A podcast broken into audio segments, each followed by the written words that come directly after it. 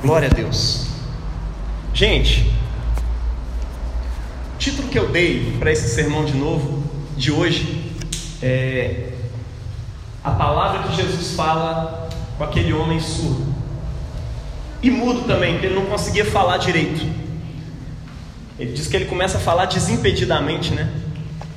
Então ele tinha uma língua presa, ou uma fala presa os ouvidos dele se abrem. No momento em que Jesus diz uma palavra que não é mágica, era só uma palavra que se usava naquele tempo, talvez em aramaico, não sei muito bem, é, que diz efatá.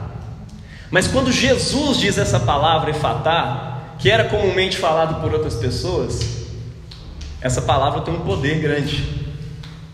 Quando Jesus a diz, os ouvidos daquele cara se abrem e a boca dele começa a cantar louvores. Isso é poderoso. Por isso eu disse que o título dessa mensagem é Efatá. O reino de Deus chegou. Cara, você parou para reparar em Isaías capítulo 35? Isaías capítulo 35 é mais um relampejo, é mais um relâmpago de esperança na noite escura da história daquele povo, do povo de Israel. Um povo que estava preso de várias maneiras, especialmente por causa dos seus pecados. Alguns tinham sido levados cativos, outros ficaram na terra em estado de extrema pobreza e sofrimento.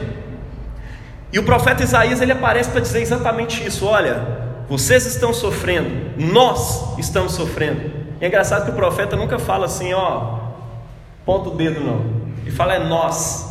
Nós estamos sofrendo por causa dos nossos pecados.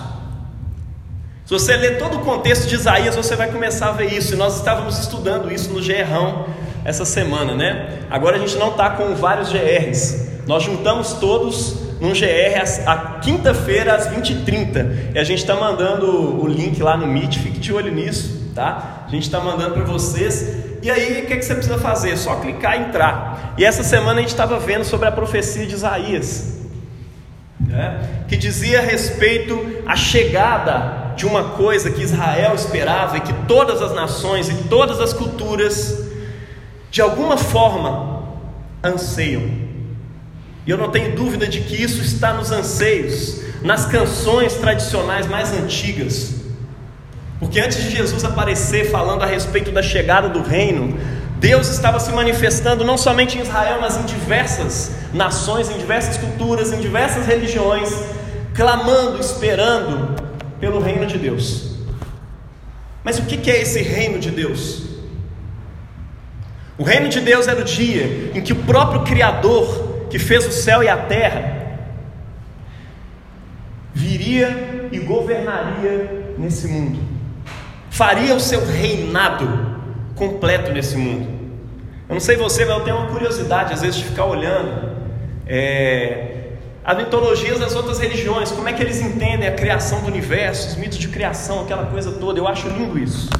Um dia eu estava vendo a mitologia iorubá, de onde vem é, é, a própria candomblé é um bando aqui para o Brasil. E várias narrativas se resumindo mais ou menos em um Deus, Olorum, todo-poderoso, Criador, que envia aqui para a terra e joga uma galinha que cisca e do pó da terra faz um, um ser humano.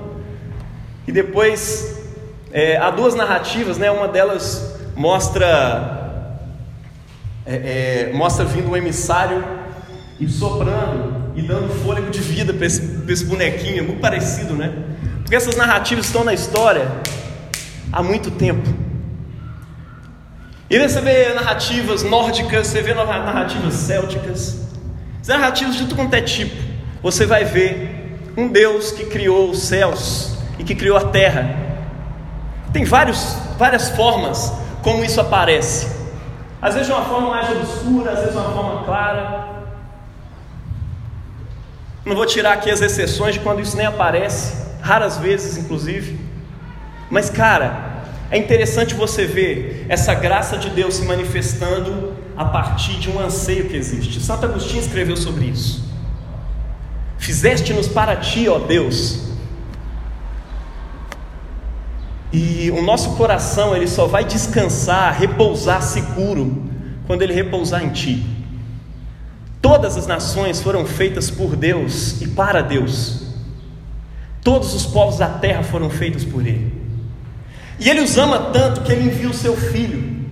Ele faz com que a sua voz se encarne e se torne um ser humano, para que a humanidade fosse finalmente unida com Deus, para que uma ponte real fosse feita entre a humanidade e Deus.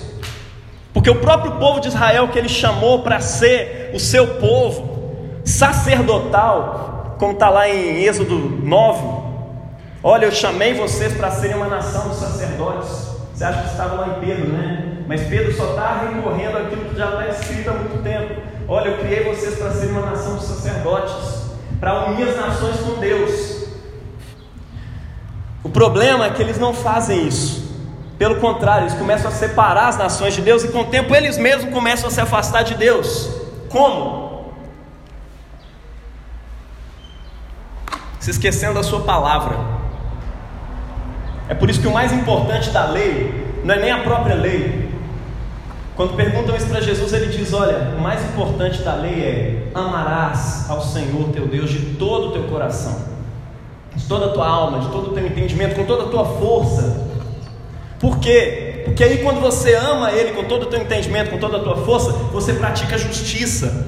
Porque você ama aquele que criou os seres humanos. E aí você vê a imagem dele no outro. Aí você vê a imagem dele em todas as coisas que foram criadas. E aí você fica feliz e se alegra com a criação. Fico imaginando os celtas quando se converteram, quando a fé cristã chegou lá. Algumas coisas que linkaram, porque eles tinham uma, uma vida, uma religião de contemplação da natureza e do sol, das coisas e tudo mais. Você acha que o cristianismo chegou e foi cortando tudo isso? Não. A fé cristã chegou e eles encontraram em Jesus o significado e o propósito de toda essa criação. De repente, o sol não era mais adorado, mas ele era celebrado. E é interessante que ali fica um sol bem atrás da cruz, né? o símbolo da igreja anglicana ali, que nasce ali entre os celtas, né? Porque ali eu vejo o sol da justiça, e a ele eu adoro. Ele cria todas as coisas. Existe link disso em todos os lugares. O anseio por Deus está ali em toda a criação. E todas as nações ao longo da história manifestaram isso. Cara, até os ateus manifestaram isso de alguma forma, quando o mundo começou a entrar no tempo da iluminação da ciência. Esse anseio não saiu de dentro das pessoas. Já parou para ler, ao invés de ficar lá falando comunismo, demônio, não sei o quê? O que, que Karl Marx fala? O que, que o comunismo tem a dizer? No fundo, no fundo, é um anseio por esse dia em que o reino de Deus, o reinado de Deus chega à terra e a justiça é plantada em todos os lugares. E a equidade começa a reinar. O mundo começa a ser diferente. Há um anseio ali dentro do coração que clama por isso. As diversas esperanças, eu chamo isso de esperança mesmo Chama isso de utopia mesmo. Tenta-se dar uma face científica para isso, mas a verdade é que essa esperança está ali palpitando nos corações. E é tanta esperança, você pode achar que não, mas tudo isso é religioso, tá? Não tem prova científica nenhuma de que o mundo um dia vai chegar num. Enfim, a luta de classes vai acontecer, vai chegar no final e vai acontecer igualdade todo mundo vai ser igual. Não tem prova nenhuma disso. Mas Marx acreditava nisso assim, de coração. Chega a dizer: olha, isso vai acontecer, eu tenho certeza, é científico. Né? E é interessante como é que essa esperança vai atuando em diversos corações. Outras pessoas, outras propostas políticas vêm mostrando essa, esse anseio por igualdade, esse anseio por justiça, esse anseio que está dentro do coração humano. É por isso que o que a gente faz não é chegar e bater e destruir, mas é encontrar aquilo que existe de um altar erigido ao Deus desconhecido dentro de cada coração. Já parou para pensar nisso? Não é hora de você chamar o Karl Marx e os comunistas de demônio. É hora de você ver, como o apóstolo Paulo fez lá na Grécia, o altar ao Deus desconhecido que tem ali, esse altar de esperança, e falar: cara, existe um altar aqui, e o Deus que eu anuncio é esse. Não é pensar que aquela a ideologia ali, aquela religião, aquele, aquela esperança está completa e que está tudo bem. Não. O Deus Todo-Poderoso, Ele enviou o seu Filho no mundo para poder cumprir essa esperança. E é em Jesus que ela se completa, é em Jesus que ela acontece. E é por isso que nós precisamos proclamar Jesus por tudo quanto é canto. Jesus traz esse reino de Deus, e a narrativa cristã é exatamente essa. Todos verão a glória de Yahvé, Glória que era uma forma de dizer sobre o reinado, sobre a glória de um rei, sobre um reino. Então ele está dizendo assim: todos verão a glória de Yahvé e a sua grandeza. Essa é a promessa de Deus para todo mundo. O mundo todo vai ver a glória do seu reinado, a justiça espalhada por toda a terra. E a profecia nos convida diante dessa promessa: olha, todos verão a minha glória, o reino vai chegar. Então Aí ele dá algumas orientações, né? Fortaleçam as mãos fracas. Vocês que estão desanimados, fortaleçam. Sabe por quê? Porque tudo isso que está no vosso coração vai acontecer. Deus vai fazer essa parada acontecer. Então fortaleçam essas mãos fracas, ou seja, não parem de fazer o bem. Porque no mundo onde você não tem esperança, onde você não acredita que nada vai acontecer, é muito difícil você continuar fazendo bem, porque você fala assim, velho, tá vindo um enchente e eu não vou poder fazer nada. Mas é a profecia de Isaías aqui está dizendo exatamente isso. Olha, ignora toda essa escuridão que vocês estão vendo em volta, esse tsunami que está caindo em cima de vocês. Olha, Deus vai prover o seu reinado. E em breve vocês vão ver a justiça sendo a, a, justiça acontecendo com o órfão e com a viúva, com o desamparado socialmente que não tem mais é, a quem recorrer, porque a própria lei, a própria forma como as coisas funcionam, o oprimiu e os oprimiu e impediu de se estabelecer, de ser humano nessa terra que Deus criou. Não se preocupem. Deus vai vir com vingança sobre os nossos inimigos.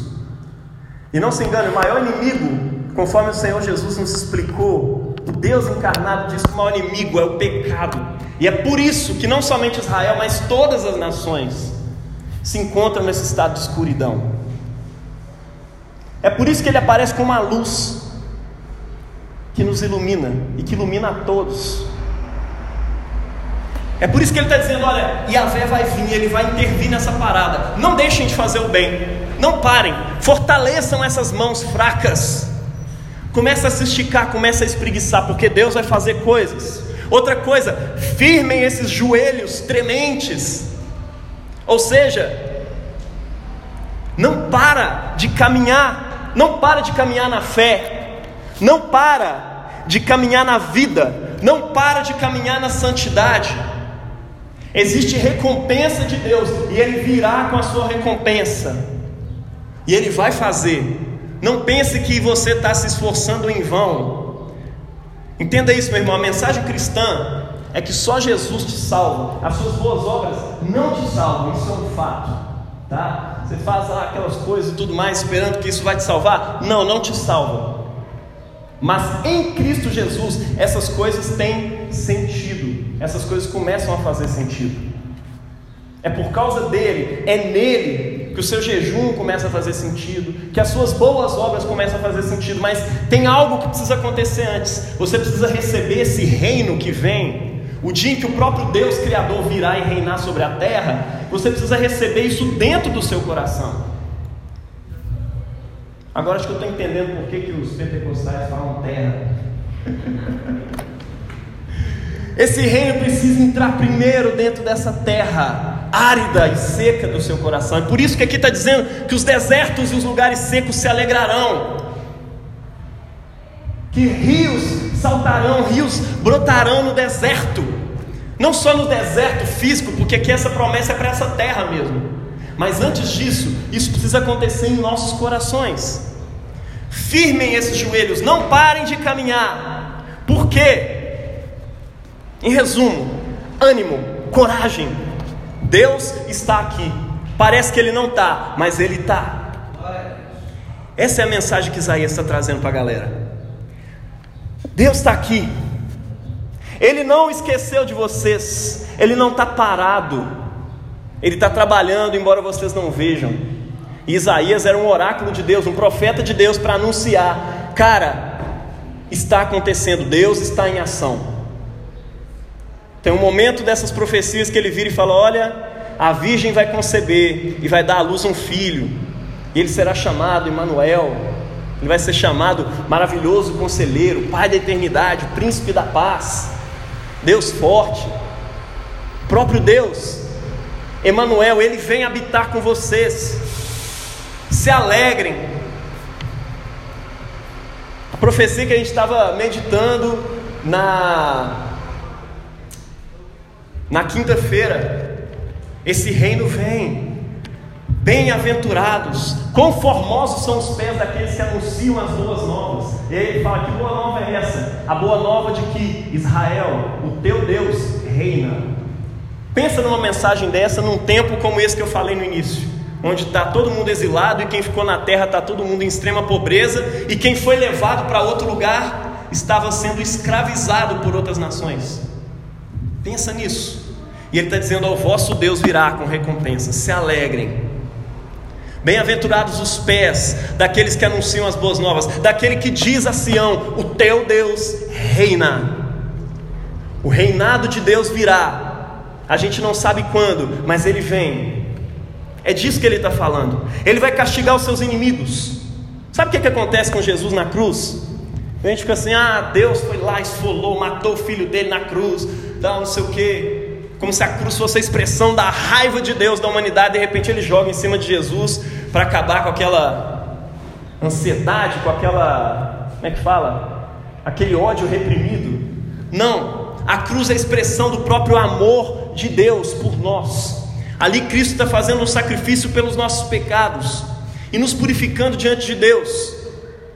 A cruz é tristeza para Deus também. O próprio filho dele estava morrendo ali por causa dos seus e dos meus pecados. Mas sabe o que está sendo punido ali? As nossas transgressões. Os nossos pecados estão sendo punidos diante de Deus. Para quê? Para que Deus olhe para mim e para você e não veja mais aquele Lucas pecador, não veja mais aquele Jaime pecador. Ele olha para você e vê Cristo. Por quê? Eu já estou crucificado com Cristo e agora não vivo eu, mas Cristo vive em mim. Esse viver que agora tenho na carne, eu vivo pela fé no Filho de Deus. É por isso que o profeta está dizendo para vocês: olha, Deus vai vir, ele vai castigar os vossos inimigos. Satanás e os reinos desse mundo foram castigados na cruz do Calvário, não tenha dúvida.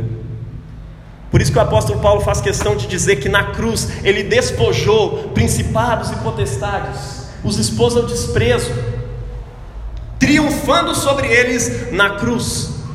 E ali, potestades e principados, do jeito que está escrito, não é só sobre demônio que ele está falando, não, ele está falando sobre reinos desse mundo, foram derrubados na cruz do Calvário. Como diz aquela canção tradicional, breve os reinos desse mundo seguirão as suas leis. Não é uma lei qualquer, é a lei da liberdade, a lei completa, a lei perfeita, como diz o apóstolo Tiago, irmão do nosso Senhor Jesus Cristo. Aquilo que traz liberdade, libertação para nós. E os sinais de que isso vai acontecer? A profecia dá os sinais. Os olhos do cego verão, os ouvidos dos surdos ouvirão.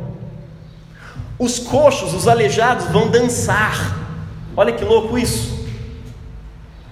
Os mudos cantarão. O povo de Israel ficava atento a isso, esperando que dia que isso vai acontecer, porque sai Babilônia, entra Grécia, e sai Grécia, entra Roma. Véi, já estou esquecendo já dessa promessa. Que promessa é essa? Isso nunca vai acontecer. Ah, tem 400 anos de silêncio, né? Quatro gerações passadas, um falando com o outro. Olha, fica de olho. Um dia os olhos dos cegos verão, Os ouvidos dos surdos se desimpedirão, e aquela profecia era guardada e levada por séculos e séculos entre aquele povo. E é engraçado que no tempo de Jesus, uma renovação começa a acontecer. Vários partidos em Israel, várias, é, é, vários movimentos religiosos crendo nessas profecias, pegava elas como se fosse um mosaico, ia tentando montar, falou: ó, um dia Deus vai vir, vai reinar. E aqui fala sobre um cara, tem uma figura aqui que aparece de várias formas. Ele parece ser alguém que vem e traz o governo de Deus. Daniel fala até que ele parece com o próprio Deus, porque o, os povos adorarão ele. É muito estranho, mas é, enfim, é um tal de filho do homem. E também tem uma outra parte lá que fala que ele é o rei, filho de Davi, ou seja, ele vem da, da raiz de Davi. Como é que é isso? E o pessoal ficava vendo essas profecias como um mosaico, e a peça que faltava de repente aparece entre eles. E eles começam a observar quando Jesus de Nazaré aparece. O link é feito imediatamente, porque ele começa a abrir os olhos de cegos, ele começa a curar os ouvidos dos surdos, a língua dos mudos começa a cantar, pessoas aleijadas começam a saltar de alegria e sair andando para todo lado. Os olhos daquelas pessoas ficavam assim, cara, tem alguma coisa acontecendo. A profecia sobre a chegada do reino de Deus está chegando, ou seja, aqueles dias estão chegando e chegaram até nós. E eles começam a ver que Jesus era muito mais do que isso que eles esperavam. Até porque algumas profecias eram muito obscuras a respeito dele. Como assim as pessoas o adorarão? E aí de repente ele aparece. O apóstolo João disse que no princípio ele era a palavra, e a palavra estava com Deus, e a palavra era próprio Deus. E Jesus começa a se revelar como o próprio Deus entre eles. Ele começa a mostrar que ele é Deus. Ele começa a mostrar que o templo não tem mais validade, porque ele é o próprio templo de Deus. É, ou seja, agora esse lugar que faz a ligação entre céu e terra não acontece mais aqui nesse templo físico, onde Salomão ofereceu lá os seus mil bois como oferta de sacrifício a Deus e disse: Porque tudo vem de ti, do que é teu te damos. Então, Agora, as ofertas que vocês vão dar, vocês vão dar em mim, porque eu estou substituindo esse templo. É por isso que ele se sente na autoridade de travar o funcionamento de um templo e dizer: agora não vai acontecer mais isso aqui.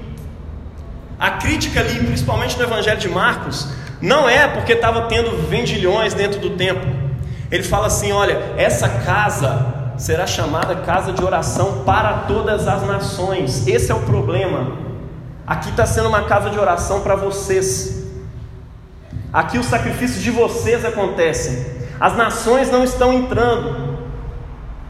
Agora eu vou travar esse funcionamento e não vai funcionar para vocês. Sabe por quê? Porque é chegada a hora e é essa em que os verdadeiros adoradores adorarão ao Pai em espírito e em verdade. Em mim, que eu sou o caminho, a verdade e a vida. Ninguém vem ao Pai senão por mim. Ou seja, eu sou a ligação verdadeira entre o céu e a terra. Meu irmão, se ele não fosse Deus, ele merecia um ovo, merecia tomates, mas ele provou ser Deus no dia que ele ressuscitou dos mortos. Até o dia que ele morreu, talvez tudo isso que ele disse não deveria fazer sentido nenhum para ninguém. Mas quando ele ressuscitou, os seus apóstolos ficaram assim, cara, era tudo verdade. Agora a gente vai ter que ressignificar a nossa vida toda em cima daquilo que ele disse, porque aquilo que ele disse agora tomou uma proporção que não tinha antes. Antes era só especulação. será? Meus olhos estão vendo? Os ouvidos dos surdos estão abrindo? Tem coisa acontecendo? Será que é ele mesmo? E aí de repente ele começa a anunciar que é o próprio Deus, e começa a anunciar que ele é a videira verdadeira, ou seja, videira é Israel, né? Ou seja, eu sou o Israel de Deus, e em breve esse Israel e esse templo vai ser destruído. E o culto a Deus vai ser prestado através de mim, e quem estiver em mim está ligado em Deus. O povo de Deus agora não é o povo de carne e sangue que procede de Abraão, não. Agora é o povo que crê nele. Ele veio para os que eram seus, os seus não receberam mas a todos quantos o aceitaram, ele lhes deu o poder de serem feitos filhos de Deus. Pensa nisso. Crer no Messias te faz ser filho de Deus, te coloca em conexão direta com Deus. Você não precisa do templo, você não precisa mais do sacerdote a não ser de Jesus, que é o nosso sumo sacerdote. Você não precisa ir em Israel para poder adorar a Deus. Você não precisa nascer de uma família judaica e nem se tornar um prosélito e se circuncidar para poder fazer parte desse povo. Não mais. Agora, em Jesus, todos nós somos feitos povo de Deus. E Marcos ele começa a apresentar Jesus saindo e ressignificando tudo. O templo, os rituais de purificação. E é interessante que o texto anterior a esse do evangelho que a gente leu, Jesus está falando com o pessoal: olha, vocês acham que lavar a vasilha antes de comer, não sei o que, isso purifica vocês? Seus rituais de purificação. É sério mesmo? Aquilo que entra na boca do homem não contamina, e sim aquilo que sai da boca dele. Ele começa e criticando essa parada toda. E aí de repente ele aparece como grande purificador. E ele sai purificando tudo. Purifica o leproso. E aí de repente ele aparece numa nação que não era Israel. Ele dá uma volta lá. E Marcos faz questão de mostrar ele chegando lá. Você parou para reparar que o espírito que estava atormentando a filha da mulher Cirofenícia era o espírito imundo. Por quê? Marcos está num tema. Quando você estiver lendo os evangelhos, presta atenção nos temas. Os evangelhos não são é, é, narrativas sobre coisas bonitinhas e poderosas que Jesus fez, não. Cada coisa ali foi colocada com uma intencionalidade. Jesus fez um monte de coisa. Marcos seleciona algumas, João seleciona outras, Mateus seleciona outras, por quê? Eles têm uma narrativa, cada um está tentando provar uma coisa a respeito Jesus. E Marcos está mostrando aqui como Jesus é rei e Deus. Como é que é Ele que purifica as coisas? E o que, que ele está fazendo, né? Não se esqueça, ele está escrevendo para os gentios. Marcos não está escrevendo para os israelitas, não, tá? É bom a gente lembrar disso. Cara, ele está dizendo: olha, não são os ritos de purificação que purificam, né? Sou eu que purifico as pessoas, sou eu que purifico as coisas. Essa menina está com espírito imundo, sou eu que vou purificá-la. Marcos ele está dizendo que a purificação, não somente de Israel, mas de todas as nações, vão se dar em Jesus. Embora Jesus tivesse uma missão específica para concluir em Israel. E dentro do trabalho que ele tinha para fazer e do pouco tempo que ele tinha, era impossível ele sair por todas as nações circunvizinhas fazendo o que ele precisava fazer. Ele tinha uma missão específica que era cumprir as profecias dentro de Israel. E esse tempo de priorização de Israel é sério. Ele vira para os discípulos uma vez que ele os envia e fala: Não vão às aldeias dos samaritanos, e nem na, na, nas casas dos gentios, é para vocês virem as ovelhas perdidas da casa de Israel. Por quê? Porque eu tenho uma missão específica a cumprir com esse pessoal, e eu tenho pouco tempo para isso, então eu preciso, né? E ele passa por, por aquele lugar ali sem necessidade. Então Marcos faz questão de dizer: olha, ele estava apressado, ele tinha um trabalho muito rápido para fazer.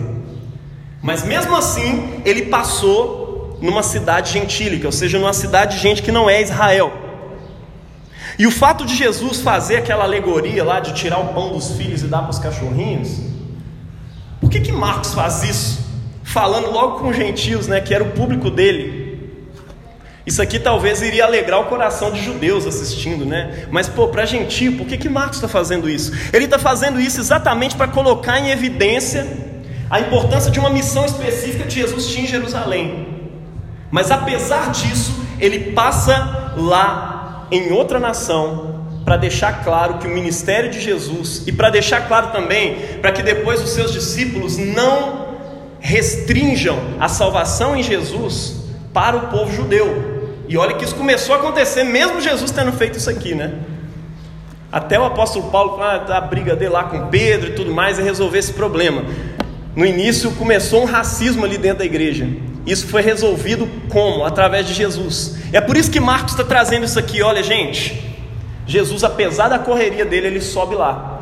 E essa fala dele a respeito de tirar o pão dos filhos e jogar aos cachorrinhos, É, digamos que as trocas de elogios entre esses povos e Israel, Israel e esses povos, as palavras eram um pouco piores do que isso aqui. Não só de cá para lá, de lá para cá também. Né? É, enfim, ficava essa troca de elogios aí.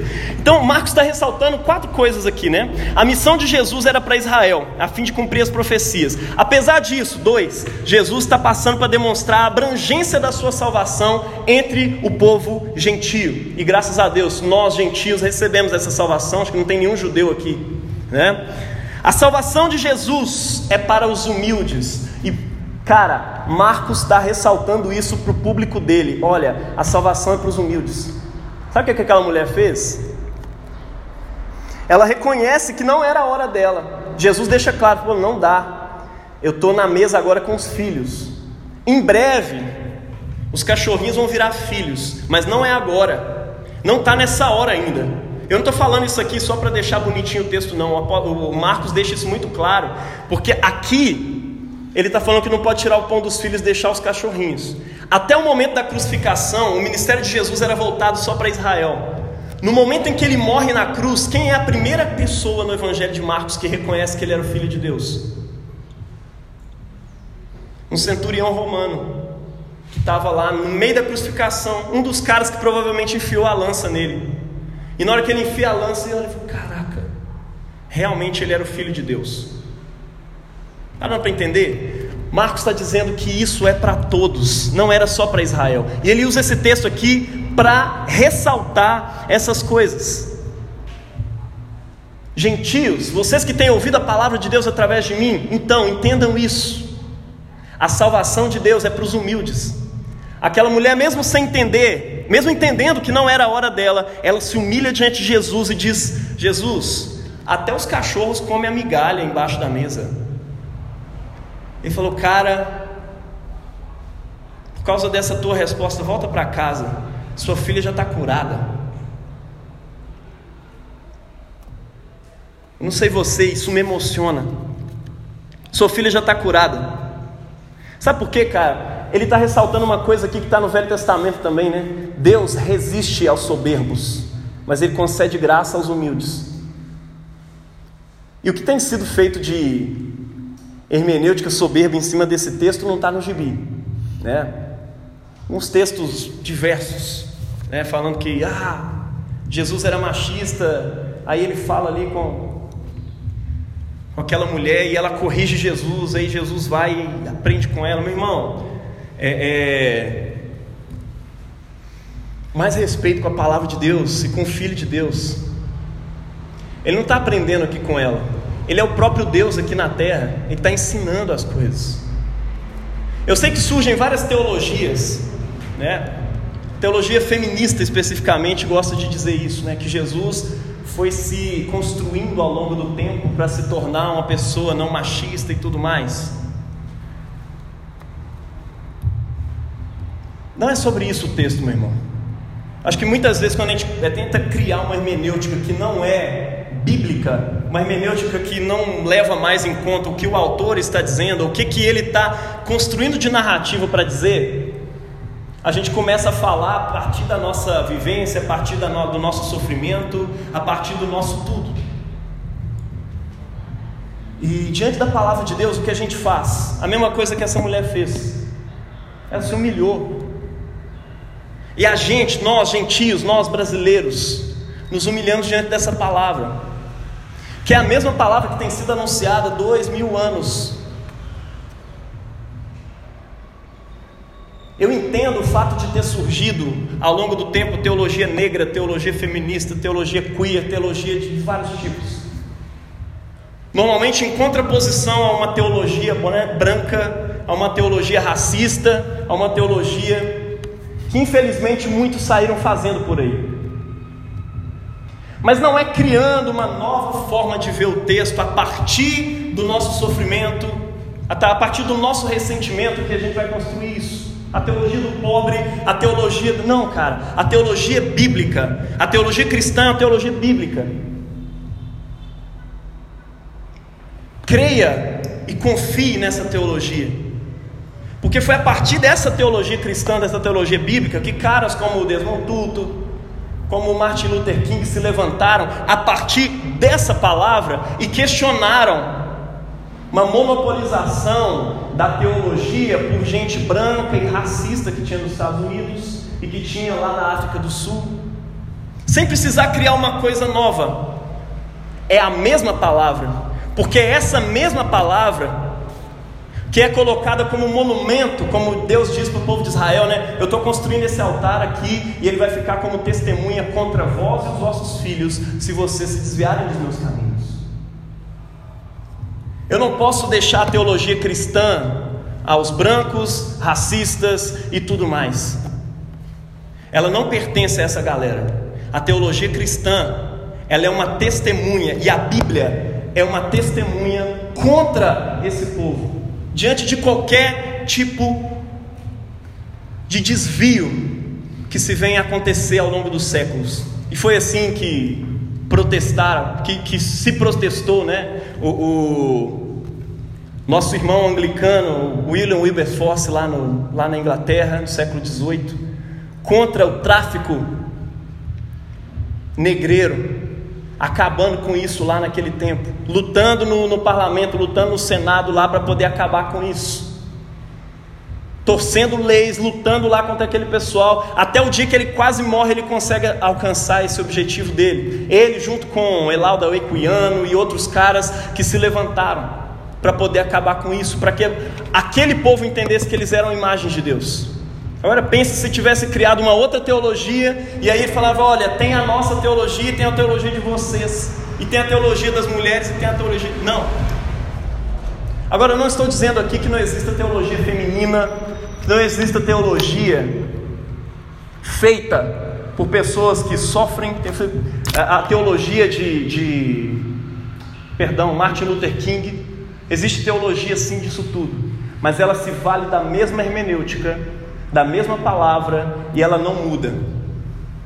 Por quê? Porque a palavra de Deus não muda. O que nós temos aqui é Jesus nos ensinando a ser humanos de verdade. O que nós temos aqui é Jesus ensinando. E nós, como aquela mulher, também nos humilhamos diante dele. Breve, os cachorrinhos se tornarão filhos. João 1,12 diz que todos nós que recebemos, recebemos também com ele o poder de nos tornarmos filhos de Deus, por reconhecermos o Messias.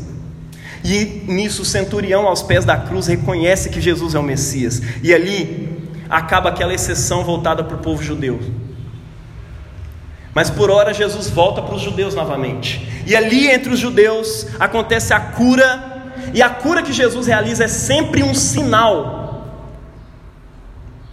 É sempre um sinal que aponta para o quê? Para o fato de que o reino de Deus chegou até eles para o fato de que aquela esperança que eles tinham nos seus corações tinha acabado de chegar, e ela chega através de Jesus, e ela chega em Jesus.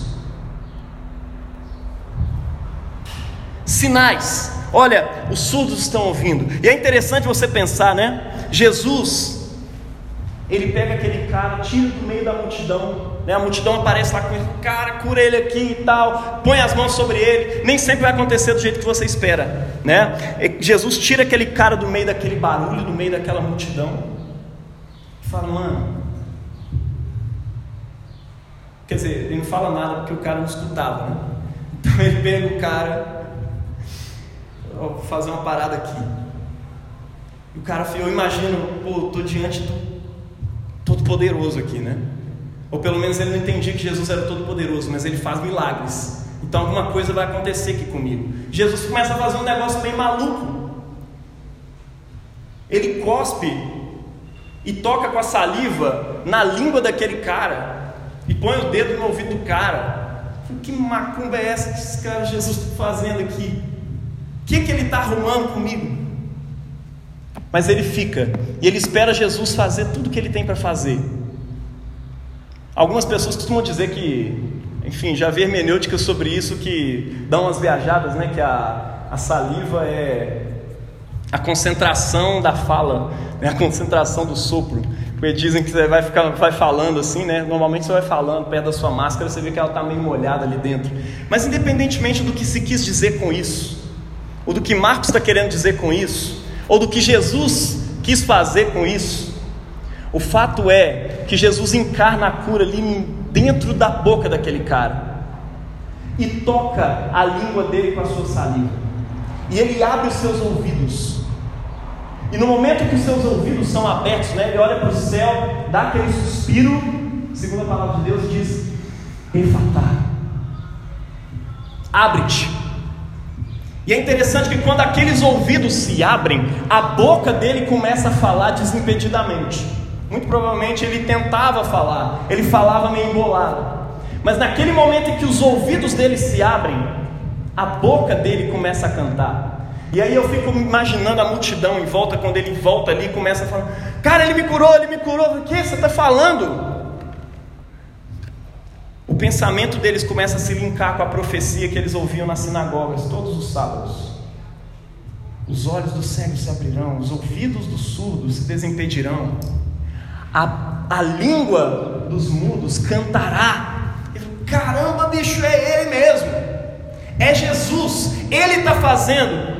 Mas não é só o fato dele fazer, e é isso que eu e você precisamos aprender, e eu quero que você saia daqui com, essa, com esse entendimento. Jesus ele não está ali só mostrando que ele é poderoso para fazer coisas. Quantos surdos haviam naquele tempo, meu irmão? Quantos cegos tinham ali naquele tempo? Jesus não saiu curando todos os cegos. Jesus não veio para ser o SUS naquele tempo. Falou, agora eu vou, né, equidade, que eu vou sair curando todos os cegos. Amanhã pode vir é, a segunda dose agora que eu vou trazer aqui, agora são todos os surdos. Na segunda, na segunda dose eles vão começar a falar também. E aí vai acontecer isso e aquilo. Não! As curas de Jesus, e eu creio que elas continuam acontecendo hoje, eu imagino que você crê também, mas elas nunca são simplesmente uma demonstração de poder aleatória. Entenda isso. Não é só porque Jesus apareceu ali, pô, agora eu vou mostrar para vocês que eu sou poderoso. Não! As curas de Jesus sempre são um link com as profecias. E que profecias são essas? Aquilo que eu falei bem no início dessa mensagem. A esperança que existe no coração dos povos. A esperança que permeia a história. A esperança que todos nós temos de que um mundo novo irá acontecer. A esperança que lá em Isaías capítulo 11 diz que vai afetar essa realidade física que a gente conhece, esse mundo que a gente conhece, vai ser afetado, de tal maneira que até o leão vai comer palha com o boi, de tal maneira que não vai haver é, é, é, briga entre eles, a criança vai colocar a mão no buraco da cobra e não vai ser picada. O que, que Isaías está querendo dizer com isso? O que, que o Espírito de Deus em Isaías estava querendo dizer com isso? Eu não sei se isso é literal, eu não sei se isso simplesmente foi usado como uma forma de dizer que o reino de Deus não vai tomar só os corações humanos, mas vai se estender sobre toda a criação. Eu não sei como será. Eu só sei que quando Jesus morre e ressuscita, os seus discípulos saem anunciando algo do tipo: Olha, gente, a gente está esperando novos céus e uma nova terra. Uma nova terra, da onde procede a justiça de Deus, de onde procede a equidade de Deus, onde finalmente os anseios dos corações da humanidade ao longo da história e de todas as culturas vão ser realizados. Isso é pregar o Evangelho, isso é pregar as boas novas. As boas novas têm a ver com Jesus. Elas vão de encontro a essa mensagem de Isaías sobre um novo mundo e elas vão de encontro ao que naquele tempo era chamado de evangelho, que é o nascimento de um imperador, de um novo político. Elas vão de encontro a essas duas coisas e dizem: olha, nasceu um novo rei. Ele traz a justiça sobre os seus ombros, Ele traz sobre nós o reinado de Deus, esse reinado que todos nós esperamos. As curas que acontecem são somente um sinal para isso, um sinal de algo que ainda vai acontecer, um sinal de algo que Ele mesmo traz e que Ele já começa a trazer dentro de nós. E essa cura precisa ser para nós hoje um sinal. Deus quer que os seus ouvidos se abram para que a sua boca seja desimpedida. Olhando para a cura desse homem e olhando para a cura da filha daquela mulher, nós vemos que a salvação que ele preparou é para todos. É por isso que todos precisam ouvir essa mensagem do Evangelho. Todos precisam ouvir do fato de que nasceu o Rei dos Reis, aquele que Deus prometeu que viria reinar sobre esse mundo. Nasceu, viveu, morreu pelos nossos pecados e ressuscitou. E agora, porque ele ressuscitou, nós acreditamos que parte desse mundo já ressuscitou também. E essa é a nossa esperança. Ele curou os cegos, ele curou os surdos, ele curou e ele continua fazendo isso por meio da sua igreja. Para quê? Para anunciar uma antecipação daquilo que virá. A gente ainda não vê todo mundo, a criação ainda não está se submetendo, ainda não se submete totalmente a Ele, mas isso já começou a acontecer dentro de mim dentro de você. É sobre isso o Evangelho de Jesus. Nós saímos anunciando a todos os povos. É por isso que Paulo se desgastou ao ponto de quase morrer várias e várias vezes. Pensa nisso, cara. O cara fazendo a obra de Deus, pregando entre as nações, anunciando o reino de Jesus, o evangelho do reino. E ele naufraga. Aí depois do naufrágio ele chega numa ilha e vai tentar se aquecer, puxa uma palha, e uma cobra e pica a mão dele. Ele falou: Deus, eu estou me esforçando para pregar o teu evangelho. Você está de zoeira com a minha cara. O que está acontecendo? Mas por que, que Paulo ainda se esforça ainda mais para pregar esse evangelho? Ele foi tomado, meu irmão, dessa fé. Ele viu Jesus. Ele falou: Não posso deixar de anunciar para todas as nações que a encarnação da esperança delas veio, pisou nessa terra, morreu e ressuscitou e agora vive para sempre. E por causa dele, nós também vamos viver para sempre, receberemos em nós a vida eterna. Os que morrerem serão ressuscitados, como a gente viu essas semanas para trás no livro de Tessalonicenses. Os que morrerem vão ressuscitar, os que estiverem vivos serão transformados. A semelhança do que Cristo é. Novos céus e nova terra se formarão. Eu não sei como vai ser essa ponte do Santa Teresa, mas eu sei que ela é importante no reino de Deus. Eu não sei como vai ser o pé de jabuticaba que tem lá no terreiro de casa, mas eu sei que na nova criação, aquilo vai ser o que o pé de jabuticaba foi criado por Deus um dia para ser. Não mais afetado pelo pecado, pela destruição, pela obscuridade dessa criação. Pensa nisso, meu irmão. Um novo mundo surge através de Jesus e eu e você podemos habitar hoje. E Ele quer abrir os seus ouvidos hoje para isso. Convido você nesse momento a colocar de pé na sua cabeça. Vamos orar a respeito disso.